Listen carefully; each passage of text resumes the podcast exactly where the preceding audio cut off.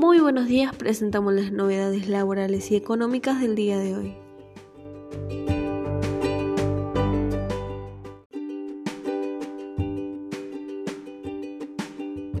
La AFIP establece los plazos, formas y condiciones del régimen de registración de contratos de locación. Quedan alcanzados por el presente régimen los siguientes contratos. Locaciones de bienes inmuebles urbanos, arrendamientos sobre bienes inmuebles rurales, locaciones temporarias de inmuebles urbanos o rurales con fines turísticos, de descanso o similares, Locaciones de espacios o superficies fijas o móviles, exclusivas o no, delimitadas dentro de bienes inmuebles como locales comerciales y o stands de supermercados, hipermercados, shopping, centros, paseos, galerías de compras, etc. Las registraciones deberán realizarse dentro de los 15 días corridos posteriores al acto a través del servicio Registro de Locaciones Inmuebles, RELI Contribuyente.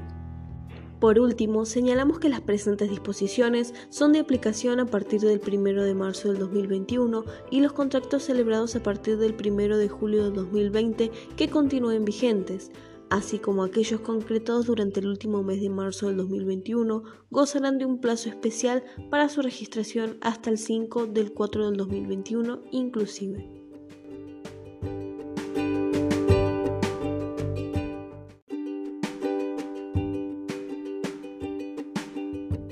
Régimen de participaciones societarias y rentas pasivas, entidades sin fines de lucro.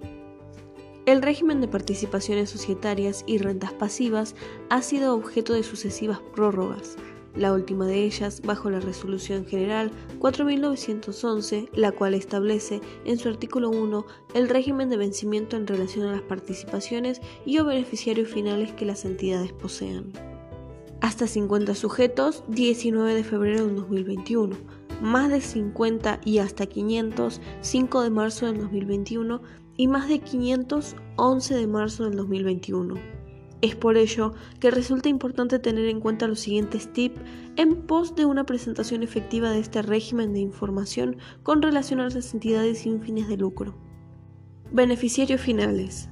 De acuerdo con el artículo 2 de la Resolución General 4878, se considera beneficiario final a la persona humana que posea el capital o los derechos de voto de una sociedad, persona jurídica u otra entidad contractual o estructura jurídica, o que por cualquier otro medio ejerce el control, en tanto, cuando no se identifique la persona humana como condición de beneficiario final, se debe informar al presidente, socio, gerente, administrador o máxima autoridad de la entidad. ¿Qué sucede con las entidades sin fines de lucro? En primer lugar, la característica de no perseguir fin de lucro hace que no exista un beneficio, sino un flujo de caja constante que se traduce a superávit o déficit de sus estados contables.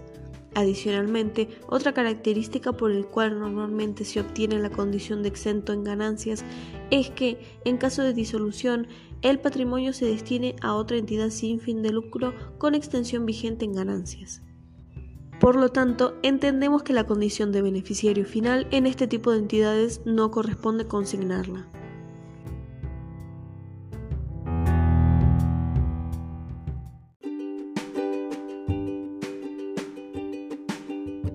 Régimen de promoción de economía del conocimiento. Requisitos, plazos y condiciones. Se establecen los requisitos, plazos y condiciones para acceder al régimen de promoción de la economía del conocimiento, la forma de acreditar los requisitos de permanencia en el mismo y el acceso a los beneficios contemplados, como así también el procedimiento para la presentación anual, el pago de la tasa de verificación y control, el procedimiento de auditoría aplicable y la emisión de los bonos de crédito fiscal, el procedimiento sancionatorio y la baja voluntaria de la inscripción. Señalamos que las prestaciones deben ser realizadas a través de la plataforma de trámites a distancia.